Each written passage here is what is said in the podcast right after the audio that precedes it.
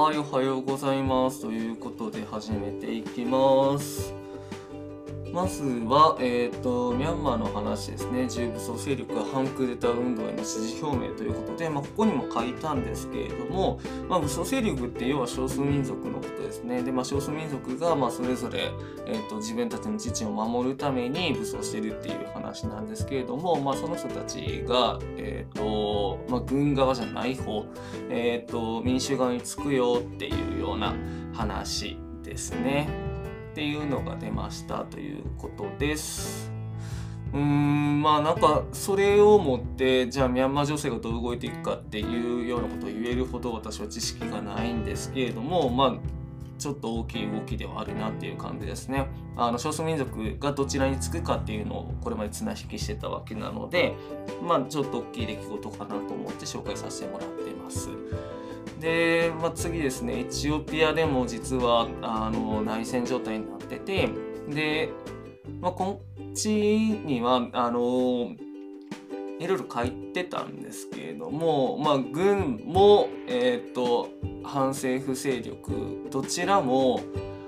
まあ、あの自分の虐殺を行っているのではないかっていうようなニュースが載ってました。まあ、こういうの辛いですよねまあ、ただけどちょっとここもあのアフリカの情勢ってかなりややこしいのであの私も全然終えてないですし分かんないんですけれども、まあ、とりあえず紹介ということで、えー置いておこうかなと思います。でまあ、アフリカに関してはあれですねあの国境線がかなり雑に引かれてるのであの国境をまたいでこう民族が入り乱れたりとかその同じ国の中にあの多種多様な民族がいてで、まあ、そこでぶつかり合いみたいなのがあるので、まあ、あのその国境線を勝手に引いた人たちもここにはきちんと関与していかないといけないんじゃないかなと個人的には思っているところです。で続いてですねドイツはもしかしたら政権交代が起こるかもしれませんということでで、まあ、その政権交代の後釜というかその後につきそうなのが緑の党かもしれないっていうところがちょっとドイツっぽいなっていうこととで、まあ、今回もその COVID-19 の対策で、えー、と不安になった住民たちが住民たちがっていうかあの市民があの現在の政権与党 CDU に対して脳を突きつけつつあるっていうのは、まあ、いろんなところでやっぱりこういうのがあの今回の新型コロナっていうのが影響するんだなっていうのを思わせますしでまあそれよりもですねなんかあの日本も菅政権がその対策の部分で新規感染者数の増加っていうところであの連動してる支持率と連動してるっていうのはあるんですけれどもこのドイツがやっぱり面白いのは、まあ、今の現政権ってやや右寄り中道右派なんですけれども、まあ、緑の党とかになると、まあ、完全にこう中道左派から左派みたいな感じになっていくんですね。でなんかそっちがさらに支持を集めているっていうところがかなり興味深いなっていうのを思ってるのと、まあ、アメリカもバイデン政権になってで、まあ、リベラル色で大きな政府っていうところを施行している部分が大きいですし、まあ、世界的にもそういうふうに動いていくのかなっていう感じはありますよね。で、まあ、今回のこの新型コロナのあの多分一連の騒動みたいな感じで片付けられるんだろうなっていう気はするんですけれども本当にボックメイキングな出来事をいろんなところで引き起こしそうだなっていう気はしています。はい、で、えーと、韓国のお話ですね、まあ、韓国もしかしたらその新型コロナの対策とかっていう部分が影響するのかしないのかわかんないんですけれども、まあ、しそうだなとは思いますよね。で、まあ、その大統領選が来年の3月にあると。で、まあ、ちょうど1年後ぐらいになるんですけれども、その前に、まあ、ソウルとプサンっていう2大都市ですね。ソウルが第1の都市で、第2の都市がプサンということで、まあ、そこの市長選がありますよっていう話ですね。で、まあ、そこで、えっ、と、与党陣営が勝つのか、それとも野党側の陣営が勝つのかっていうところで、大きく左右しそうですよっていうところですね。で、まあ、ただ、あの、これに関しては、あと1年ぐらいあるので、ここで、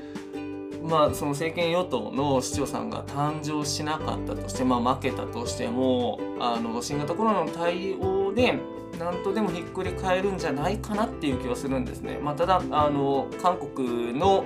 えーと、政治情勢全然わかんないので、まあ、完全に感覚で話してるだけなんですけれどもまああの運営をしにくくなるとかこれまでみたいにこう強気ではいけなくなるみたいなところはあるかもしれませんけれどもまあ1年あったらどう動くか分かんないよなっていうのは思っているっていうとこですね。で続きまして日本の話です。で最初はなんか4月の上旬になんか4日にでも渡米するみたいな感じの話があったんですけれども、まあ、それがちょっと押して16日になりましたと。でなんで16日になったのって政府に聞いてもあの全然答え返ってこないんで まあまあそうですかって感じなんですけれどもあの日本政府としては、まあ、成果として位置づけたいっていうところ。で、えーとバイデン大統領と対面で初めて会うあの海外の首脳だっていうので、まあ、すごくこう嬉しそうに国会内でも話しているんですけれども、まあ、あの中国と今アメリカはバッチバチの あれをやってるわけで。で、まあ、特に人権問題ですよね。であのウイグルの問題だったりとか。で、まあ、タイミャンマーとかもそうですし。っていうところで、まあ、かなり、あのーきついことを言い合ってたりするんですけれどもアメリカはそこを言ってるし。で中国はあのいやいやお前のところもあの BLM 運動とかあって全然その人権問題に関して人のところの言われへんやろみたいな話で本当にバチバチやり合ってるんですけれども、まあ、そこに対して日本は、まあ、中国との取引が大きいので、まあ、金銭面的には中国をわざわざ怒らせるようなことはしたくない。けどアメリカとは同盟関係があるので、まあ、そこにもこうきちんといい顔をしてたいっていうところ。があるんですけど、まあ、ここの対応どうするのかなっていうのはすごい見ものだったなって個人的には思っています。で、まあ、ここまではあのちゃんと発言はするけどここからはもちろん相手のことも考えていりませんとかっていうまあ、線引きがうまいことできるのかなっていうところが勝負かなっていうふうに思っています。この動向は個人的には結構気になってるところですね。まあ、絶対ニュースは出てくると思う、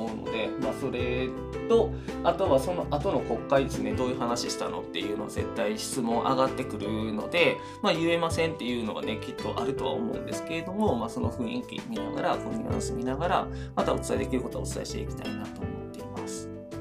はい次ですね第3波の死者で7400人っていうことで、まあ、一気に増えたなっていう感じですね合計の死者数がま9000人ぐらいで、まあ、1万人が目前に迫ってきてるっていう感じなんですけれどもまあやっぱり抑え込み失敗したと言ってもあの過言ではないなっていうのは思っています。で、まあ、その次の緊急事態宣言ほぼ意味ないっていうところともあの話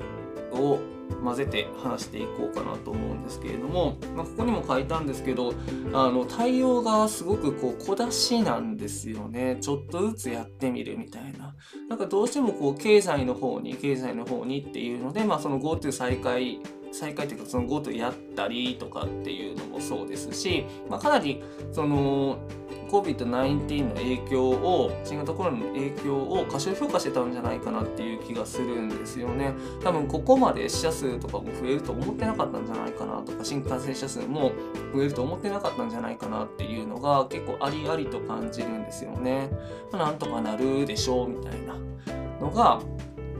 あるんじゃないかなっていうのは思っててでそれがあのトンコレラが発生した時の対策対応とちょっと似てて似てるなっていう気がしていてでトンコレラの時もあのトンコレラのワクチンを接種しちゃうとヨーロッパへの、え、輸出ができなくなるっていうところででこの時農産物輸出っていうのをすごく推進していこう。でしかもあのお肉って、まあ、単価が高いので、まあ、そこでドカンと増やせるんじゃないかなっていうのも多分思惑としてあったので、まあ、なかなか、えー、ワクチン接種に及び腰だったし、まあ、苦肉の策としてあのイノシシの餌にイノシシが、えーと、食べるようにこう街街中じゃないってないですね。山の中にそういうワクチンを含んだ餌をばらまこうみたいな感じでやってけど結局そこまで効果がなくって、まあ、最終的にあのワクチン接種してで非正常国っていうのになってしまったんですけれども。まあ、その時の対応と結構似てるなっていう感じですね。全部こう及び腰で後手後手になってで結局それやるんかいみたいなことが出てきてみたいな。ずっと言われてたやん。さっさとワクチン接種したらよかったやんみたいな話が今結局出てきてるので日本でもあの今回のコロナの話でもですね。あの早めにこう PCR 検査いっぱいやっといてよかったやんとか、まあ、そういうところですよねっていう話が出てきてるのでまあこれがまた同じ感じになっててなんかいつか見た景色だなっていうのをってるっていうことなんですけれどもまあ現状はあのワクチンでで高齢者の方の死者数が多いので、まあ、高齢者へのワクチン接種っていうのを、まあ、あのまず進めていってっていうところをやっていくしかないよねっていう感じですよね。はい、次です。で、買うか借りるかっていうことで、まあ、車の乗り方なんですけれども、まあ、田舎は車必須なんですけれども、都会だとある程度、共交通の利便性が高いので、まあ、そこまで車保持が必須ではなくなってるよねっていうのは確かにあります。駐車場代高いですしね、そして。まあ、ただあの地方では絶対こう車持たないとっていうところはあるので、そこの人たちに関してはあまりこう関係のない話になってくるかもしれないんですけれども、まあ、ただその地方は地方で、えーとまあ賃金水準がそこまで高くないっていうところがあって車のあの頭金とかってまあ結構お金になりますし、まあ、そうなった時にこうサブスクで定額で少額の支払いでやっていけるっていうんだったら、まあ、ありっちゃありかなっていうのはありますし、まあ、携帯代とかでこういう月額支払いっていうのは慣れてるっていう部分があるので、もしかしたらそういう風な乗り方っていうのが定着していくのかなっていうのと、あとその家族の構成の変遷って絶対あるじゃないですか。最初1人でであの結婚して2人になってみたいな。で、まあ、地方だったら絶対1人1台は必須になるんですけれどもでその次子供できてとかってなったらじゃあ送り迎え用の車とか、まあ、ちょっと家族で遠出するみたいな感じになったら大きい方がいいよねみたいなのが絶対あるんで、まあ、なのでこう地方の家族持ちのあの大型大型とかあのノア率が高いみたいなのは結構あるんですけど、まあ、そういうこう乗り換えをしていくのの、えー、容易さはサブスクとかにはあるのかなっていう気はするので、まあ、そういう風なあの新しい提案とかもしていけるのかなっていう気はしますよねって思ってます。はい、最後ですね、性的なシーンっていうことで、インティマシーコーディネーターというそうなんですけれども、まあ、これ日本でその重要性を、あの、あの業界が本当に理解した上で